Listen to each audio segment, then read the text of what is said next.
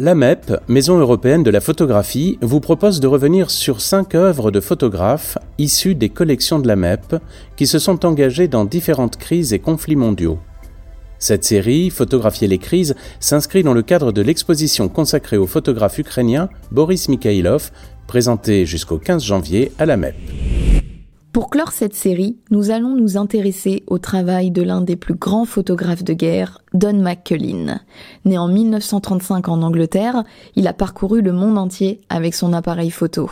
De Chypre au Venezuela, en passant par l'Inde, le Vietnam, la Palestine ou encore le Biafra, son expérience et son courage ont permis d'immortaliser la réalité des civils et des soldats sur un terrain de conflit dans le même esprit que ce qu'a pu faire Boris Mikhailov avec sa série Case History, dans laquelle il photographie des personnes privées de leurs droits à Kharkiv et laissées sans abri par la nouvelle société capitaliste, Don McCullin a également montré la misère présente dans les quartiers de l'Est londonien. En 1969, il photographie en format portrait un sans-abri qu'il nomme Homeless Irishman.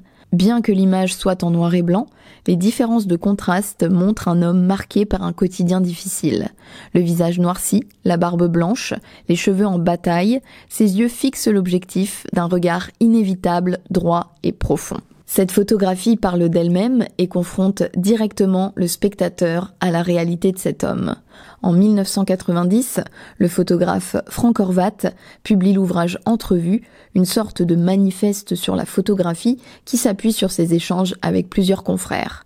McCullin, originaire de Finsbury Park, un quartier pauvre du nord de Londres, s'y confie sur sa manière de s'identifier aux sans-abri. Je cite je me reconnais surtout dans le clochard irlandais, celui qui ressemble à Neptune.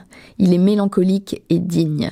Cela peut sembler étrange de parler de dignité à propos de ces gens, pourtant c'est ce qui les caractérise et ce que j'essaye de montrer.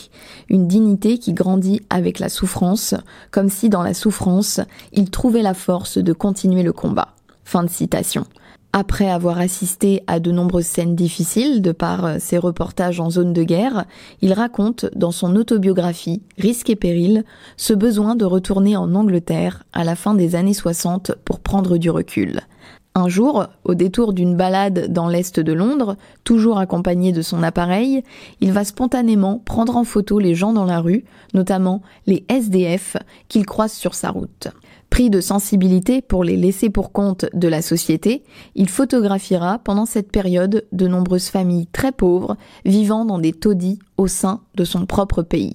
Ce travail réveillera chez lui une colère sociale qu'incarne le regard de ce sans-abri. Dans une interview donnée à l'AFP en 2015, Don McCullin dira C'est en regardant dans les yeux des gens que l'on photographie que l'on obtient une vérité, leur profondeur.